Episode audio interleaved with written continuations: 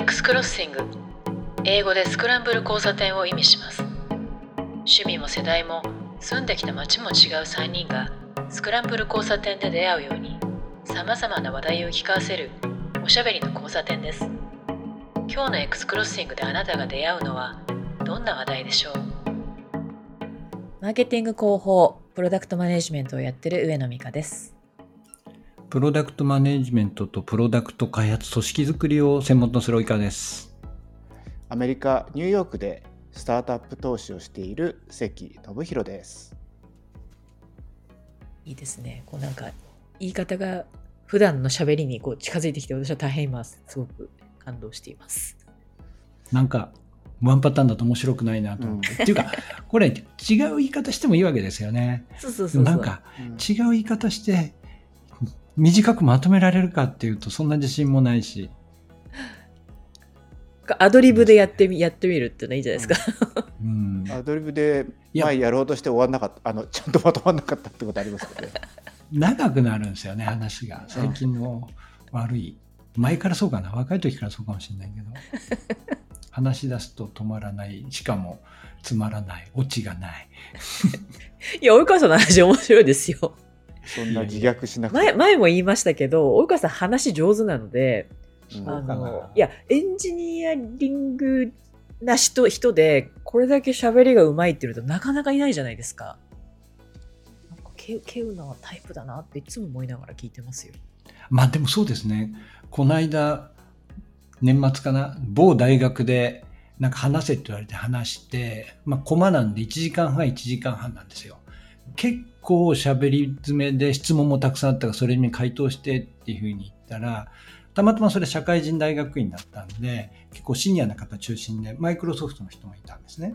で、私は直接面識なかったんですけど、共通の知人とかがいて、で、その人に、あの、席隣だった人かなんかが、及川さんってエヴァンジェリストだったんですか？って言うから、いや、普通にエンジニアリングの人だったよって言われたら、へーって驚かれてたみたいっていうの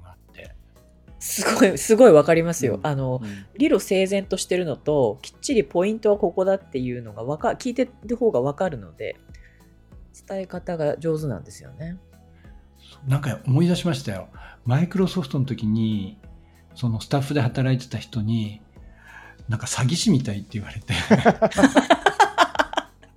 そっちの才能もあるかもしれない。うん、ちょっとそれはわかるかもと思いますけど、ねうんうん、そうですね。まあ確かに詐欺師になれたのかもしれない。まあ、まだ遅くないから頑張ればなれるのかもしれない。いや、まあ、頑張って目標にするようなもんじゃないですけどね。まあ、でもよく言うのが、その、なんでしょうね。その、スタートアップの創業者、起業家であったり、あとはプロダクトマネージャーであったり、まあ、エンジニアの方でもいいと思うんですけども、新たなものを作って、それを世に訴えて、例えば投資家からお金を集めたりだとか、ユーザーに認知してもらって使ってもらうようにしたり、開発者に、やはりこの API を使って何かを作ってくださいって訴えるのって、あの、多分に詐欺師の才能っていうのがいるんだと思うんですよね。もうなんか、シリコンバレーって、前も話したかもしれないけれども、詐欺師と、そのビジョナリストのビジョナ、ビジョンを語る人って、もう紙一重じゃないですか。で、実際犯罪者が出ちゃってるぐらいなわけですけれど、なのでやっぱりそういった才能っていうのも求められてるのかなとは思いますよね。僕もその、スタートアップの養成とかないんですけどその実はそういうスクールにスクールに行ったことあってロンドンのロンドンビジネススクールをやっているアントレプレナーシップサマースクールかな、うん、なんかにアクセラレーターとは違うんですね。あそれはねあの大学のえ大学って夏休みあるじゃないですか。その時間に、はい、あのアントレプレナーシップの、えーと、授業っていうかそのだけを集めて2か月インテンシブにやるっていうのがあってちょうど僕あのピッツバーグに留学してる時夏がお休みでインターンとかやってなかったんでそこに参加したんですよ。で、まあ、及川さんもよく知ってる人と2人で参加したんですけどでその中で面白かったのはやっぱりコメディスクールに1日そう1日体験入学っていうかあってでで最初はまだその英語も得意じゃないで、さらにイギリスに行ってイギリス人のそのアクセントもそうだけど、なんか、あの、ここで笑っていいのかわからないとかみたいな、そういうのあるじゃないですか。で、そういう状況の中でさらにコメディスクール一日体験みたいな感じで、かなり、えっ、ー、と、悩んだんですけど、聞いたらこれ社会人とかが普通にやると1日でなんか30万とか40万とか取られるコースって言っててそれがまあそのサインアップすればその無料っていうかそのすでにすでに払ってるテューションでカバーされるって言って、まあ、これはあ何があっても出るべきだと思って行ったんですよ。そしたらやっぱりいきなりこれやれとかあれやれとかって言われるんですけど要するにもうインプロビジョンみたいなことやらされて急に即興で何かしなさいその舞台の上に出されてこれ言ってやってくださいとかってあるんですけど喋れない人もいるから、うん、あのなんとかをジェスチャーで今から10秒とか言われてややったりとかその例えばそのえっ、ー、となんだっけな覚えてないけど。例えば目玉焼きを作ってる作ってくださいみたいな言われていきなりこうやってこうやってやるんですけど何も分かんないじゃないですか。だからなんかこう自分で音出してシャッシャッとか言ったりとかなんかそういうのやったりとか急に全員で歩いててこう全員じゃあ普通に皆さん右から左歩いてくださいって言って20人ぐらい歩いてて突然何とかしてくださいって言われてやるみたいな。なんかそういうのをすごいやらされて経営者って act しなきゃいけないんですよと。だから自分が求められてるこうあるじゃないですか。その自分だったらその例えばリーダーだったらこう言わなきゃいけないとか。だからやっぱりそれって多分にその act っていうのがすごい重要なんですっていうことでそれのちょっとエクストリームな感じでそのコメディコメディスクールみたいなやつ言っててそれはだから僕らその多分30前後の人が多かったんですけどそのエグゼクティブで本当にもっと上の人たちも結構来てやるんですって言っててあなるほどなと思ってそして僕アメリカに帰った後もカーネギーメロンスクールあのカーネギーメロン大学ってあのドラマスクール結構有名なんですよ。結構毎年あのオスカーとかで選ばれる人で実はカーネギーメロンの、えっと、出身の人とかいてあのマイケル・ダグラスとかちょっと古いんですけどとかはそうだったりするんですけどだからアクティングスクールのえっと授業とかって2年 ,2 年の時に取れるんですよ。だから結構アクティングの授業とか取りに行くとすっごい面白くてだからそれであやっぱり経営者っていうのはやっぱり経営経営者っていう役を演じるっていうことがすごい重要だなっていうふうに思ってて、まあ、それをこう突き詰めると詐欺師なんだろうなとちょっと思ったんですけど でもやっぱりそのメソッドがあるんですよ。こういう時にこう喋るんですよとかっていうのがあってだからそれはすごい勉強になりましたね。なんかあの恥ずかしがっちゃいけないんだっていうのはすごい強く思いました。あれ関さんなんか電話かなんかのモノマネしたかなんかやんなかったでしたっけ？留学中に。なんだっけな？日本の電話の受け取りとか違ったっけ？いや、なんか、そういうの結構いろいろやったりとか、あとは、うん、あの、要はなんかしろって言われてそういうのやったりとかしましたね。なるほど。まあでもなんかやっぱり演じなきゃいけないっていうのはさっき言われたみたいに経営者だけじゃなくて、普通のこの LINE レベルのマネージャーとかもそうなんだなっていうふうに思うんですよね。やっぱり本人の元々のパーソナリティとかってあるって、もちろんそれをに沿ったそれぞれのマネジメントやリーダーシップスタイルはあるとは思いつつ、でもやっぱりマネージャーっていうものって、それに求められる、なんかその、行動様式みたいのがあるわけですよね。で、それは本人がそれを全うするのが心地よいかどうか別にしてやっぱり求められるんで、役者みたいにそれを演じなきゃいけないですよね。で、自分がやっぱりもうマネージャーに最初になった時そういうのがあんまり得意じゃなかったりしたんだけれども、いや、これはやんなきゃいけないなと思ったら、頑張ってそれを役割を演じるところってやっぱりあると思うんですよね。だか例えばマネージャーって社内のネットワークを強くして、で、自分のところの組織と他の組織とで情報交換したり、コラボレーションしたりしなきゃいけないっていう意味で言うと、まあその英語圏でよくあるミングル、その懇親会みたいなところで、いかに知り合いじゃない人と知り合って、で、その後の仕事につなげるかとかってあるけど、まあ僕はあの、パーティーとか大嫌いな人間なわけですよ。で、日本だと始まって話す人いなくなったら本当に5分10分でも、あの、とっとと帰ってきちゃう人なんだけれども、まあそんなことやってらんないから一生懸命こう残り、英語で同士で話してるところに後ろから近づいてって声をかけて話の輪に入れてもらってとかってやるのはもうさやりたくも何にもないわけですよでもそこでもなんか外人のように振る舞って明るく話みたいなことをやったりするっていうのはやっぱり演じなきゃいけないなっていうところがあるんでさっきの関さんの話すごいわかりますね。いやそれを実践されてきたっていうのはすごいですね。なかなか自分にあのできないことというか苦手なことはね誰でもあると思うんでネットワーキングのところをやられてたっていうのはすごいですね。私逆なんで、あの、ああいうイベントとかネットワーキングとか、ああいうとこは大好きなんですよね。ごいコミュニケーションするとかっていうのは大好きなんですけど例えばなんかいろんなチームとかを持ってた時でも雰囲気的にネガティブな時もあるわけじゃないですかすごくもう全方位的に、うん、ここはちょっと難しい局面だみたいな時があるんですけどその時でもあのどっかしらこう光を見つけてというかあのいいところを見つけてこう鼓舞していくとかね狛していくとかっていうのは必ずやんなきゃいけないところなんですけど、そういうとそういう時に私は大体出ちゃうので、あの嘘がつけないみたいなところがあるんですけど、そういう時はすごいそっちの方がすごい大事、大変でだと思いますね。まあ、演じるっつってもね、嘘をつくわけじゃないですからね。なんか言い方の問題だったりとかもするじゃないですか。だから、あの、英語の方がビジネス文書書くの楽なのは、なんかやっぱりそういうフォーマットを結構覚えさせられたりするんですよね。だからやっぱりネガティネガティブな動詞は使うなとか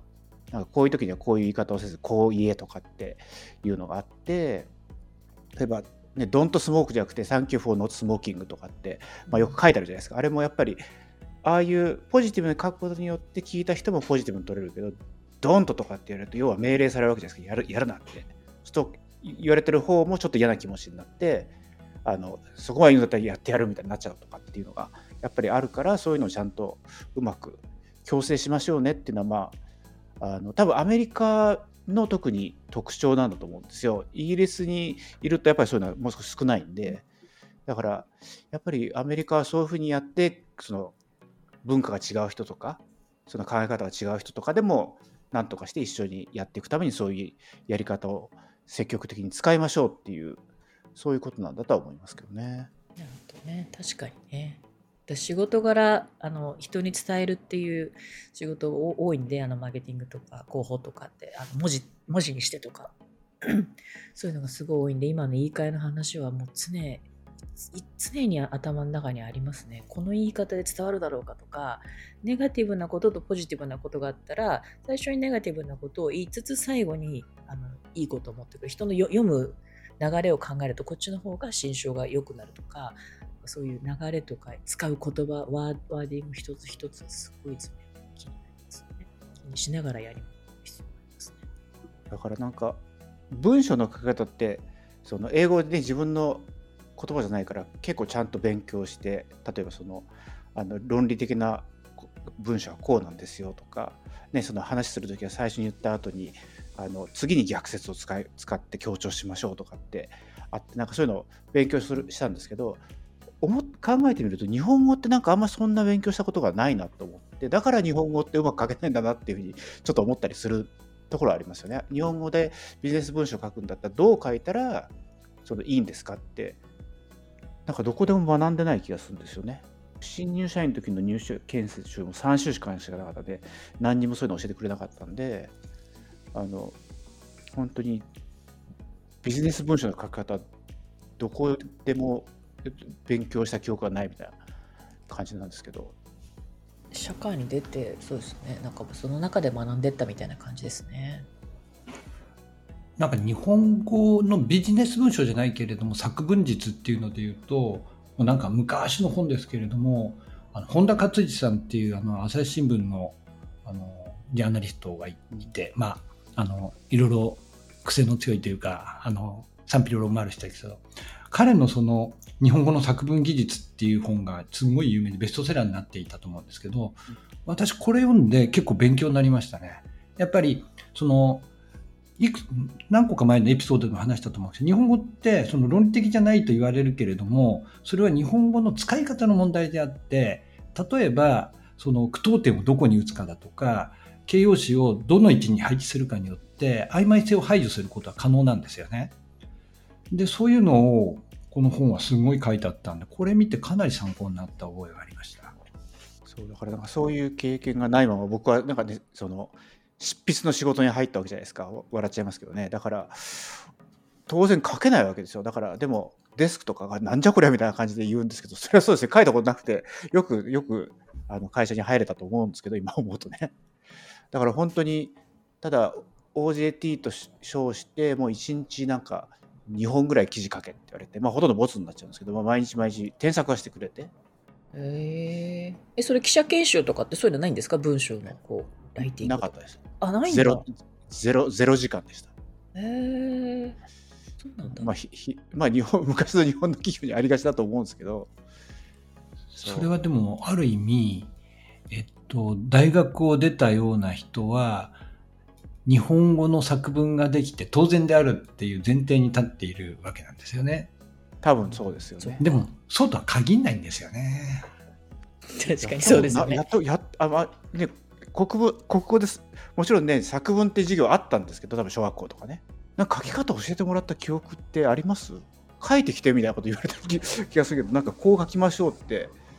教わった気がないんですよね記憶が。日本って今、まあ、小論文とかもあったりだとか、だいぶ教育も変わってきていて、そのアウトプット側のものっていうのは、まあだからゼロから何かを生成するっていうようなアウトプットも求められるには徐々になってきていると思うんですね。まあ海外に比べるとこれでもまだ少ないと思うんで、なんか教育改革とかっていうのはその部分をさらにこう重点領域として進めてるというふうに理解してるんですけれども、昔って基本的にあんまりないんですよね。なんか読んで理解するとかってどっちかというとインプットして正しいことをしっかり理解するとかアウトプットにするとしても、まあ、数学みたいな形でなんか正解が分かっているものをその正解をアウトプットしてください。電卓みたいなことを求められてたと思うんですよ。だからゼロから何かを生み出すっていうのがそんなになかったんじゃないかなと。だからちょっと記憶がもしかしたら間違っていてバイアスかかってるかもしれないけれども国語系の授業でも完全授業じゃないですね。あの試験でも完全にそれなりの分量がある日本語の文章を書かせるものってそんなになくて、要約しなさいだとかっていうレベルのものしかなかったように思いますよね。ああでもそうですね読解の方にすごくテストとかもね、そういう読解とか読み取りとか要約が多かったですよね書くっていうのは確かに英語もそうで、やっぱり TOEIC って、まあ、あの一応グローバルで使えるとは言いつつ、ほぼほぼ日本向けで、まあ、日本と韓国向けのに最適化されたテストになってるんですよね。であるあるで私は評価してますけれども、やっぱりずっとリーディングとリスニングで、今はちゃんとスピーキングとライティングがオプションでつくようになってますけれども、ずっと基本的にはインプットの方だけでしたからね。そうですよね大学一浪してるんですけどその時にねあの、まあ、例にもあります予備校行ってて河合塾に行ってた時に大学の入試で小論文っていうのがあるとこが多かったんですよ当時。まあ、今わかんないけどでその小論文っていう講座があってそれをずっと取ってたんですよね。で私多分書くのが好きだったのもあるんですけどその授業大好きだったんですよね小論文小論文が。でその時にこういう構成で書きなさいで文字数も少ないので、えー、気象点結とかこういう構成であなたが取り上げたこのテーマだったらここはこうっていうのをやってくれたのは、まあ、その塾では今思い出して確かにあったなっていうのは思い出しましたけどそこそこぐらいですかね。理系だとそういうのないですよね。あそうか。うん、小論文はないですから、うんだから、まあね、数学を解くとかっていうのはね、また一つメソドロジーがあるわけですけど、きっと。うんでも、あとはみんな暗記ですよね、基本的にね。そうですね、まあ、母語っていうのもあるし、あそれであのプレスリリースとかはね、よく書くことは多かったんですよ。母語の仕事をしたりとかすると、で、添削したりとかなんですけど、その時にやっぱりその書くとかっていう力が如実に出るんですけど、あのもちろんみんな日本語母語だから、もちろんあのベースはね、書けるんですけど、あのまあ、TPO っていうんですかね、えっとプレスリリースにこういった人に伝えてかつあの主観が入りすぎないような事実を伝えるっていう体裁の文章になった時にドラフトしてくる人とか例えば途中で添削をしてくる、えボスレベルの人とかマネジメントレイヤーの人とかで自分の主観が入って書く人が結構いるんですよ。あの何々って思いますぐらいの感じのあの文章を書く人がいてでそれが添削に入ると本当に最悪であのこちらこちらからするとあの思いますとかこう考えてますっていうのは リリースではいらないんですと。でこれはメディアの人たちがこれを材料にして記事にそのまま使えるようにっていうものと事実を伝えるっていうものだからそれを淡々と書きますっていうところがやっぱりなかなかごちゃごちゃになってるっていうような人が出てくるとねお来たなこういう人それすごい対応が大変なんだよなと思いながら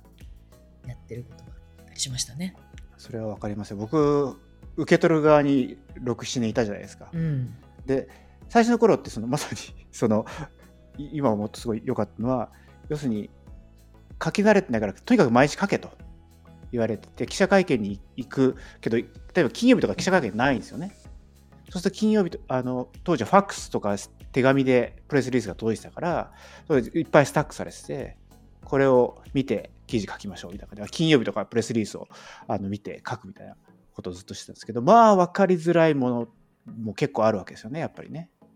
だからそうすると電話しなきゃいけない。電話してこれどういう意味なんですか？聞くわけですよね。つまり電話いっぱいするってことは基本的にもうプレスリリース充足してないわけですよね。要件を。だそういうのがいっぱいあって。だからその後にあのプレスリリースを書く立場になった時にあの要するに会社経営する時にそそれはそれでこういうふうに書いたらきっとあのここでこういう質問が出るよなと思うのをなんか入れるようになったからそれはやっぱりその主体が主客主客が逆になるっていうのはすごいこうあの参考になったっていうのはありますよね。そうでしょうね。今もあの PR タイムズとか結構あの簡単にプレスリリースがネット上に乗れるようになったじゃないですか。昔はね、こういうメディアの人に送ったりとかってこうルートが必要でしたけど、ああいう今 PR タイムズがああいうところを見てると、やっぱりその書き慣れてないタイプのものとかいろんなものがね観測できますよね。これは何を伝えたいものだったんだろうっていうのとか、これプレスリリースにしなくてもいい、しなくてもいいような内容だったとか、あとそれこそ主観だけのね、ものとか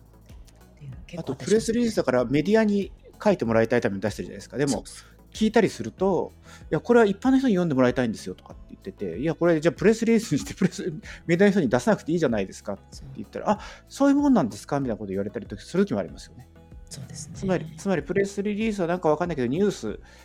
自分たち発のニュースを出す場所だ、ね、メディアの立場からすると、この話ってなんかもう、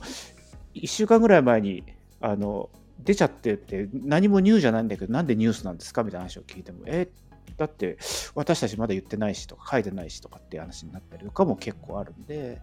だから本当にそういう意味で言うと、でプレスリリースだったらなぜプレスリリースを書くのかとか、作文するんだったらなんでどういう順番で書くといいのかとかってやっぱり勉強してる機会が少ないなとは思いますよね。そうですね。ニュースでよかったとかね。別にあのプレスを通さなくても自社発信でいいとかね。そういうのいろいろありますよね。使い方発信の仕方っていうのもたくさん。多様化してますからね今ね。なんかその広報のあり方とかもだいぶその従来のやり方と違ったり、違ったりっていうか、その常識が変わってきてるところがあると思うんですよね。やっぱり私も違和感感じたし、しばらく前にどなたかがソーシャルで言われてたのが、そのインタビューを例えば、CEO が受けただとか、まあ、幹部が受けたっていう時に、その記事を事前に確認させてくださいっていうのをお願いし、で、それを許していただくメディアもネットメディアでは結構いらっしゃるんだけれども、一般的には書いた記事の事前確認なんかさせてもらえないかったんですよね。で、まあ、だからもう一発勝負というか何書かれるか分かんないリスクを承知で受けることが多いんだけれども、まあ、そうじゃなくて、記事は事前に確認させてもらうものが常識と思ってる、こう、ね、PR の方も、まあ、スタートアップを中心にいらっしゃるっていうところとか、でもこれもしかしたら常識が変わりつつあるのかもしれないなと思いつつ、なんかやっぱりだいぶそういうのは変わっていくのかなと思いましたね。ああ、でもそうですね。確かにその通りですね。あの、事前確認は基本できないっていうのを、まあ、仕事を通して学んだ時に、そういうもんなのかっていうのは思ったことは私もあります。でそれはあの自分がもともと広報じゃなかったっていうところもあるしおそらくその自主発信ができたりとかあのリリースっていうその過渡期の時だったっていうのもあると思うんですよね。で今はその常識でできるようにはなりましたけど確かにその認識っていうのはね知ってるのと知らないのじゃ大きな違いがありますね。関さんの時代とか関さん記事書いたとしても事前にそれ確認してもらうことになんてあんまなかったですよ。ほとんどなかったんじゃないですか？てか今も日経はしてないじゃないですかね。それは絶対絶対してはいけない結構ナンバートップ3で入ると思いますけど。欧米のメディアとかだとやっぱりそのえっ、と恣意的に、えっと文章を書き換えられたりすることってインタビュー記事ってちょっとあったりするんでそのこっちだと例えば原文はちゃんと原文で書いてて例えば喋ってると主語を抜けたりとか目的を抜けたりするじゃないですか。そういうのはなんかこの鍵括弧でくくって書いたりするみたいな。だから要はテーブル起こしして確かにこれ言ってますよね。でそこあの誰っていうのが分かんないところはその前後関係から保管してあるみたいな感じで基本はもう言った通りのものに原文ままに近いやつを載せないと後から揉めるんですけど日本日本のメディアだとこう結構かったるく喋ってることも多かったりするんでそれをこうギュッと短くしてますって言ってそれでニュアンス変わったりするみたいなこともあるんで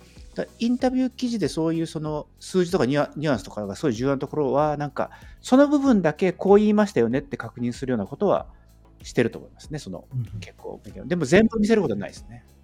私もなんかその一般史的なこうまず確認させてくれないだろうなと思うところで、えっと、確認させてもらえたことがあってその時は対談というのは、まあ、一種そのインタビューさせていたまあこの場合私ですね私との間の共同作品という考え方も成り立つので対談だけの記事だったならばその部分はちょっとやはりあの本人の意図通りなのかどうかっていうのを含めて確認させていただくことはありますのであの事前に見ていただけますって言われたことはあるんですけれどなんか結構大きい記事の中でいろんな指揮者に話を聞いてっていうのは当然全然見せてくれないですね。でもその時やっぱり気をつけなきゃいけなくて、昔広報の担当者から言われたことがあるのが、やっぱり今関さん言われたのと同じで、一部を切り取られないように、もしくは切り取られても大丈夫なようにな発言をしてくださいって。難しいですね、それ。難しいですよね。それは難しいですよ。それは超難しいですよね。で、逆にその、ね、僕らの立場ってそのもちろん事前に言わないのがその編集の独立みたいなのもあるんですけどその例えば記事がいい記事だったとするじゃないですか、その会社にとって。その時に、この号はいい記事が出るから広告出そうみたいな発想、当然、広告の人って教えますよね。例えば自分の会社が取り上げられて、あのそれに記事もあのその記事に合ったような広告を合わせて持ってきたらもう全部雑誌全部パブみたいになっちゃうみたいなパブリシティみたいになっちゃうだそういうのをえーと、避けるために例えばなんか記事書いててもどの号に出るのかを言わなかったりとかどのクラブに出るか言わなかったりとかしないと広告で当然例えばあのあのこう記事があって左側にあの広告があるみたいなそういう 1, 1ページごとあるじゃないですか。で右側にその例えばあ某会社のインタビューがあって左側にその製品があったりするともうこれ編集記事っぽくなくなっちゃうんでだからあの編集者とか広告の部分に行ってその そこにそういうのがないかどうか確認したりとかよくしてましたね。なるほど。もう今は多分そんなことしないのかもしれないですけど昔はそれはすごい気遣ってましたね。大割チェックとかよくしてましたね上の人はね。うん、でもそれはほらあのアドセンスみたいなやつってアドセンスっていう名前がちょっと古すぎるんですけどそのああコンテンツ連動広告の話、ね、そうそうそうそう、はい、コンテンツ連動広告ってその真逆じゃないですか。あったものを入れるっていう発想になってなんか雑誌をやってた時にはそうならないようにしようみたいにしたのがもう真逆になってフレンドリーネスが入ってるっていう状況になってある意味なんかそのパラダイムシフトってやっぱり旧メディアにいた人からするとなかなかそこに入れないものが出てきたっていう感覚を持ちましたけどね。そのアートセンスが最初出てきた時に。そうするともしかしたらネイティブアートとかって問題外だったりするんですかね？実際には普通の記事に見えてるけれども広告であるっていうのでまあ一応ちゃんと広告って表示はあるけれども極めてその目立たない位置に配置してたりして普通の編集記事みたいな手を装ってるやつってあってああいうのとかってやっぱりその何でしょうね今も本当はそこは大事だかもしれないけど特にその昔からのメディアにとっては倫理的になかなか入りにくかったり、えー、慎重に進めなきゃいけないようなものなんでしょうね、きっと。多分そうでしょうね。その編集が強ければ強いほどそういうのはすごい拒絶反応があるとは思いますよね。ただ一方で雑誌の中でこう記事を書いてるとそのいわゆる広告記事ってあるじゃないですか。で広告記事って僕が所属してたとこでは広告記事はその媒体の記者その媒体の編集者は書いちゃいけない当たり前ですよね。だって分かんなくなっちゃうからっていうのがあったんですけど、こうなんかアルバイト原稿とか言われてなんか他の媒体とかに なんとかさんちょっとこれ行って帰ってきてくんないって広告の人に呼ばれて帰ってきたりするみたいな。で実際なんかそれであのお金発生するんですよ。その原稿料が入ってくるんですけど、なんかそういうのもあったりとかして、だからその垣根とかそういうのもやっぱりその時の倫理観とか、そのネイティブアートとかもその誤認させるようなやつはよくないと思うんですけど例えばその本本誌とトンマナワード変えたりする時もあるわけです。要するに広告って分かるようにそのあの本本誌はデアル帳で書いてるのに広告をデスマス帳で書いたりとかみたいな感じでこれはもうこの媒体の広告なんだって分かるように例えばするのを例えば媒体風に書いて面白く書きましょうみたいなやつっていうのは多分ある意味ネイティブアートとかの一つのアプローチだと思うんですけどその時に広告って分かるように見せるっていうのをどどういうルールでやりますか？ルールがない時にそれをやらなくてあの捨てる捨て間みたいに見えるみたいななんかそういうのとの多分絶えずせめぎ合いなんだと思いますけどね。まあ、広報側とかね、マーケ側からすると、その記事広告をあのやってもらうとお金はかかりますけど、まあ、広報じゃないな、これは広告の話だからマーケですけど、お金を払ってでも載せてもらってでそれはそれですごくいろんな方の目に入ったりするするし日経ビジネスとかだったらものすごくインパクトも強いしとか取っていきたいっていうのはありますけどね。やっぱりそれなりのネタがなければダメだしその媒体が、えー、例えば対象読者に対して伝えたいメッセージとその理念と一致してないとダメだっていうのもあるんでそのそこのねさじ加減とか持ってき方っていうのも工夫すごく大変なんですよね。スタートアップとかの場合なんかそこに到達するまでにメディアの方との関係性とか、あとは自社のプロダクトのその洗練度とか、伝えるメッセージの一致とかっていうのも、一中一でできるもんじゃなくて、本当何ヶ月っていうか何年もかかるものなので、こが出せばいいんでしょうみたいな感覚持ってる人まだやっぱりいるのでね、すごく難しかったりしますよ。プレスリリースを出していけば乗るだろうみたいな、全然違うっていう。で、社内に担当がいないと。そういうスタートアップすごい多いですよね。そう多いですね。なんか美香さん、これは言いたいみたいなことをメッセンジャーで書いてました、ね、ありましたけど、なんかだいぶ今話して全然合致しないから な、なんだっけ？ジャニーズのコンサートあ、はいはい、あのそうですねこう最近気になった話題として、ちょっとここのね、3人のメッセンジャーに投下した話題が ありましてね。あの、最近ジャニーズのコンサートとかについて勉強させてもらう機会がすごい多いんですよ。もうね、あの世界は本当勉強しかないみたいな感じで、私全くそんなあのファンでもないし、コンサート行くってわけじゃないんですけど、ジャニオタがね、周りなんかいる、たくさんいるんですよね。でその方たちに聞いていたら、そのチケットの販売の仕組みとか、システムっていうのが、まあ、よくできてんですよ、すごく。あのジャニーズのライブって、まあ、全国各地でねやったりややりますけどもあのまずは転売防止っていうのはすごく彼らにとっては大きな問題なんですよね。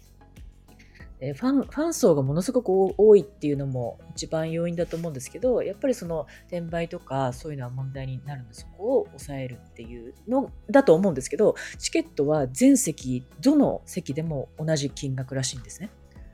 でしかもそのチケットを買ってどの席になるのかっていうのは会場に入らないとわからないらしいんですよ。その当日にそこで印字されるんですって。なんでチケットを持ってたとしてもこの席がどこだから例えば高値で転売ってそれももちろんできなくなるしで自分がアリーナの前の方の席なのかスタンドのもうてっぺんの上の方の席なのかも入入当日プリントされないと分かんないと それで買うの？ってびっくりしたんですよね。で、しかもそれで金額同じなので、例えばアリーナ席で S 席です、えー、1万3000円です。えー、B 席で4、5000円ですって、そんなんないんですよね。どこでも1万3000円みたいな感じで同じ、でこれ他のアーティストだったらありえないよなっていうのを思ったし、で、そもそもそこで印字されるっていうその仕組みがあるので、なんかちゃんと後ろのチケッティングシステムがあの成り立ってるんだなっていうのになんか深い感動を覚えた、覚えましたね。で、それ、それをチケット席が、その入り口でわかるんですけど、会場に入りましたって、会場から入ったら外出れないんですね。で、その後に自分はこの辺の席なんで、交換してくれませんかっていうようなやり取りが SNS 使ってやるんですって。ツイッター上でなんかタグかなんかつけて、で、その会場にいる人で、で入場してから開演するまでまあ30分とかね、1時間とかある。その間でやり取りするらしいんですけど、それはな、ななんで交換するんだって聞いたら、会場、あの、トロッコが回るんですよね。メンバーが乗って。で、その、あーっとこうトロッコをこう会場一周するんですけど、その位置によって自分の推しが見れるのか見れないのかっていうか、アングルがあると。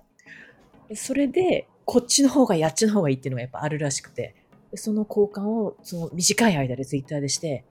で、その会場内でやり取りをすると。で、そこは、あの、SNS も使いつつ、人が直接会って交換するみたいなものがなされているというのを聞いて、いや、もうなんかすごい世界だなって思いました。チケットシステムもちゃんともちろん出来上がってるんですけどね。その転売防止っていうのと、まあ、でもそれでも買う買うだけのファン層があるからできる話だなと。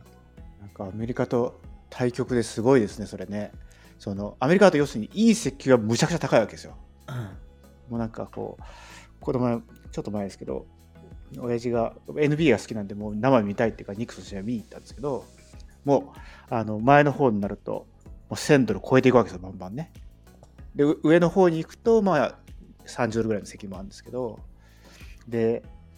まあ、多分ね、アメリカってチケットマスターが結構独占してて、っていうのはあるんですけど、要は、えっ、と、年間シート持ってる人も自分が行かないときは売れるんですよ。で、買った人もやっぱりいらないときは買い戻してもらえ手数料払えば戻してもらえてでその代わりチケットマスターは必ずその、えー、と全てのけ件のトランザクションとかを確保してるんで、えー、と転売できないんですよ。なんでかってチケットマスターのその、えー、とアプリとかでその人にグランあのう売られたものしか出せないから。なんだけどそういう形でであの空いてくると値段がこう下がっていったりとか混んでくると値段上がったりとかみたいなことをしててでまあ確かにそれで転売はできないです。つまりそのさっきの例で言うと全員が同じ額っていうのがなんかすごい日本っぽいなっていう平等ですと。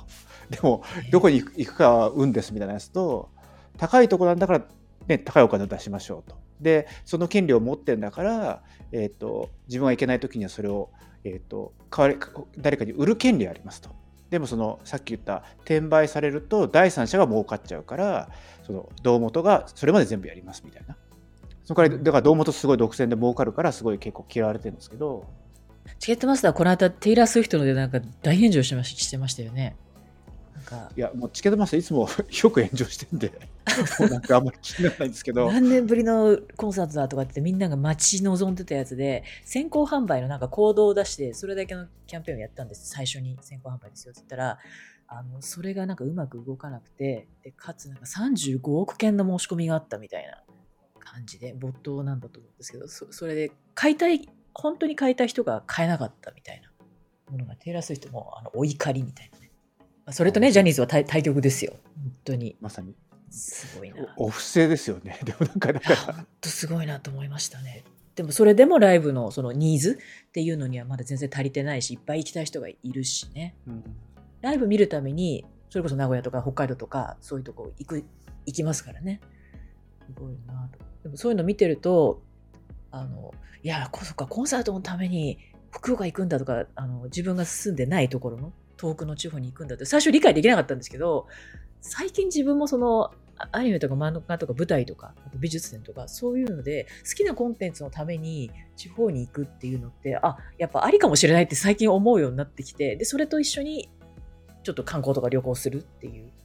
あこれは大い大いにあり得るなと思ったのでやっぱ旅行だけじゃなくて好きなコンテンツで全国に行くっていうのはなんかいい引きになるんだなとちょっと思い始めました。それが推し活ってやつですか？惜しかったですね。まあ、ででそんなジャニーズのやつもあの金額分かんなくてもでもそれでも転売とかあるんですって。この辺のあのエリアなんでこれを2万いくらでとかあの譲ってくださいっていうのはもちろんあ,、うん。あるので完全に防止はできてないわらしいんですけどね。でもそれでもあのそういうのを話聞いてて思うのはその価値が分かってる人同士で譲り合うとかねそれを融通し合うとか、売り合うっていうのであればなんかそういうのは例えばジャニーズがやってるあの公式のプラットフォーム上で、えー交換するとかねあのチケットピアのリセールと同じような感じで、ああいうのでやってもいいんだろうなと思いました。価値が分かんない人が金額だけを目当てに転売するっていうのが一番なんか撲滅されてほしくてそれが本当に欲しい人同士でわ渡ってくれるんだったらっていうのはちょっと思うところではありますかね。そうそれで言うとアップルが日本であの免税販売やめたじゃないですかうん。やめたんですよ。実はむ昔免税やってたんであの日本に行ってああの MacBook の英語キーボードを買うっていうのが多分アメリカでアメリカで Mac を買うよりも安いんですね。もともと日本だと安い上に免税になって10%もないからでこっちに住んでると一応免税になるんですよ。で安いんですけど確かね去年の秋かなんか夏かなんかに辞めててでそれはやっぱり日本ってあの円安になった結果としてアップル製品がすごい世界一安いみたいな感じになったりとかしててだからもう転売の人が要するに国際的な転売の人たちがその免税を使って大量に買って持ち出して売ってるっていうのがあってなくなったっぽいんですよね。最初なんかあの違うのかなと思うんですけどどうもやっぱり転売の時のその税収の話みたいな免税を使われてたみたいな話をちょっと聞いたんでちょっと本当かどうか分かんないですけど最初は転売じゃなくてなんか単純に日本が円安でアップルが製品が一番安くなったからぐらいかなと思って思ってたんですけどちょっとちょっとその後見てみたらそれの結果転売日本に転売目的で日本で買う人はすごい多いっていうから、まあ、コロナで本当にできてたのかなとはちょっと思ったりするんですけど、うん、なんかそんなことを言ってましたね。ジャニーズのそのチケッティングシステムってどこが作っているのかがすごい興味津々なんですよね。まあ、ジャニーズに限らず結構そのやっぱ電子チケットみたいなものもたくさん出てきたりおそらくライブのところでのこの何でしょうねイベントのマネジメントや客のその、まあ、チケッティングから入場管理からっていうのも変わってきてんだろうなと思うけど何してもコロナ禍で僕全然ライブ行ってないから もう今どう進化してるかが分かんなくて、ね、来年あのスティングが日本に来るんでスティングのコンサート久しぶりに行ってみるんですけどね来年でしたっけ？今年じゃなかったでしたっけ？来年来年3月かな？に来ますね。今年も来て、あ、ごめん。やべえ。まだ僕は2020年の世界に来ていた。やばい。ちなみにこれ22年に収録してませんから。してませんからね。23年やってますよ。いや、今年ガンガン来ますよね。そうですよね。そうですね。いろいろ来ますよね。去年とかもね、結構来てたんですよね。僕は気づかなくて行かなかったり、まあ、慎重で行かなかったりっていうのがあったんですけれどね。そうですよね。3年行ってませんもんね。やっぱね、リアルライブはいいですよね。対面であっただけでそう感じますからね。特にライブはねすごいこうコロナの初期の頃とか意味嫌われてたじゃないですか、うん、もうライブに行っても喋るなとか。ねなんかいまだにそうなんですよね無理無理って。いま、だにそうなんですよね。その例えばあのスポーツの応援とかでもしゃしゃべんなとか感じなんですか？いやでもなんかだいぶ緩和されてると思いますよ、それもそうだし、まあ、実質無理ですからね、無理ですからね。ワールドカップとか見ても全然無理じゃないですか。もう気にしてないですからね、あの他の国ではね、ほとんど。そうそうそうそう声声出してるけど、まあ、そうね、音楽ライブでマスクしない人もいるし、声も声も出すなんて方が無理な話で、でスポーツ観戦とかでも、屋外だったら全然、もう全然声も出すしね。リアルライブの価値がガンガン上がってるっていうのは、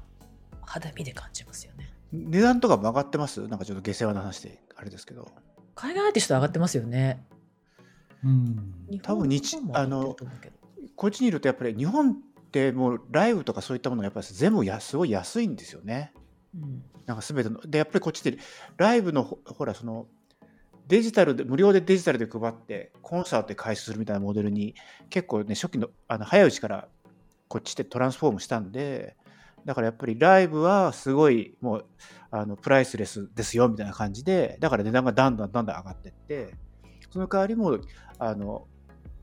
インターネット配信のやつは無料で見れますっていう、なんかそっちの方にし割といろんなもののエンタメ系全般的にシフトしたんで、うん、だから、ね、だからアメリカに来ると高いんですもんコンサートもその、えーと、スポーツ観戦も。ライブが高くなってるっていうのは同じ傾向。あとアーティストにもよるんだと思うんですけどあのバックステージパスがつくとかあのステージ前にちょっと会えるとかファンミーティングができるとかああいうので10万とかものすごい値段をつけて売ってるアーティストとかっていうのは言いますよね。まあ、ライブ高いとはいえでも一方でそのアーティストが例えばあの米国にいる人の場合っていうのは、まあ、なんかそんなにレア感なく、まあ、実際にそのこう気軽にあちこちでライブやってることもあるじゃないですか。僕はやっぱりジャズが好きだったんですけれども各地にある、まあ、ジャズレストランみたいなところとかの、あそこのフィーはめあの入場料とかめちゃくちゃ安いと思うんですよね。で、ワンドリンクで、あと入場料ってつっても、なんか2、3000円ぐらいで入れたりすることがあるけど、日本で同等のやつって言ったらやっぱりブルーノートとか、あの、コットンクラブとかああいうものになると思うんですけど、まあそもそも入るところから高いし、中の料理もめちゃくちゃ高いしっていう感じで、そこら辺はね、あの、米国行った時には、ジャズレストランよく行ったんですけれど、向こうのが全然いいなと思いましたね。そのが広いっていうことなんですね、きっとね。そうですよね。うん。もちろん高いとか超高いですけどね。うん。そのぐらいの値段って行きやすいですよね。今のそのオンラインまあでも僕が今言ったのもやっぱり2000何年ぐらいだろう。2010年より前とかだから、なんで、やっぱり為替レートの違いもありますから、ちょっと昔のイメージで話しちゃってるところはあるかもしれないと思いますね。でもやっぱり1万円超えるって感覚じゃないですよね。うん。それ今でもね、きっと。いやもう今、レストランとかもそうですよ何ね。何もかも高いですからね。ジャズレストランだけじゃなくて、レストランがもうね、ねこの間10月だっけな、あの、行ったけれど、その時もめちゃくちゃ高かったですからね。ああ、そうなんだ。もう普通に一人、ね、ちょっとしたとこ行って、ね、ランチとかでもね、一人5000円コースになっちゃいますよね、すぐね。うんちょっと、ちょっと、あの、あの、油断して、あ水はスパークリングウォーターお願いしますとか、一応、一とから始まって、あの、ケーキお願い、あの、デザートでケーキと最後にコーヒーとか飲んじゃうと、ランチそのものは15ドル、20ドルでもやっぱり、全部込み込みで1人5000円とかになっちゃうんですよね。